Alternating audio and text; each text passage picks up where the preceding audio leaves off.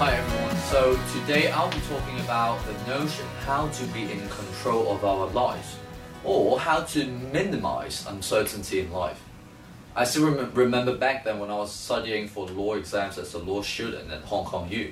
Um, in, in order to ensure that I could pass all the law exams so that I can become a lawyer in the future, I tried very, very hard to minimize all the uncertainties and risks I can ever face or I can ever think of by controlling all the surroundings of me.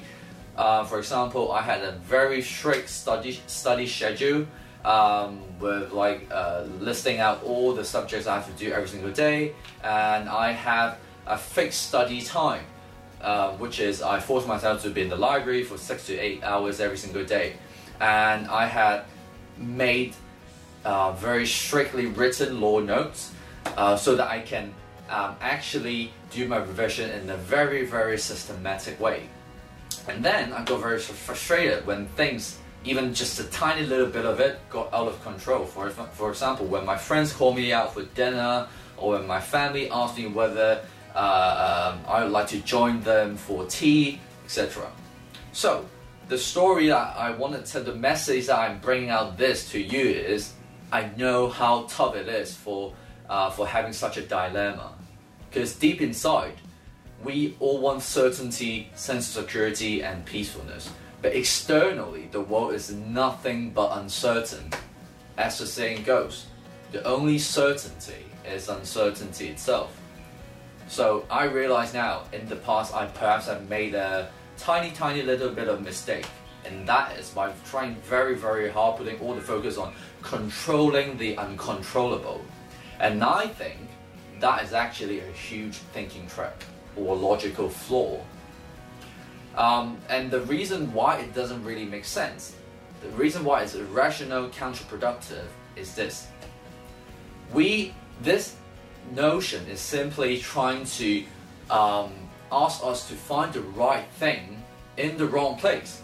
The right thing being the sen- sense of security, success, and happiness, which is all right to, to, to, to, to fight after by, by all means. But then, if we're trying to find it in the wrong place, which is in the uncontrollable external world, then that would be counterproductive and a bit silly, right? As we cannot control the external event. In your case, that could be the upcoming um, DSE or university exams, the fact that the coronavirus hitting us means that you don't even know whether your exam will be scheduled accordingly, whether it will be in exam hall or whether it will be done online, right? So this is something that you cannot control. Or another example, interruptions to your revision plan. So what if your mom just tell you, hey, can you help me to go down and buy something? That's not something you can control, right?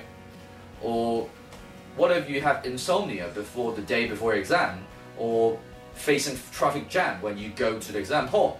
These are the things that you cannot control. So if you focus your um, effort onto these things, then it will be counterproductive and that will be a bit silly, right?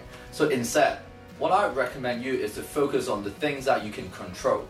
And essentially, the things that you can control is only narrows down to one thing, and that is your response, your attitude towards what happens outside you.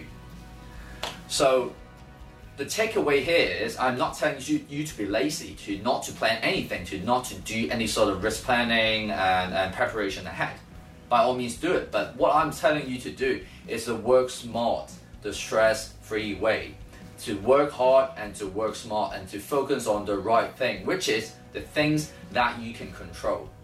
So, working hard with no result is troublesome. It's a bit silly, it's ineffective, and it can cause you a lot of unhappiness.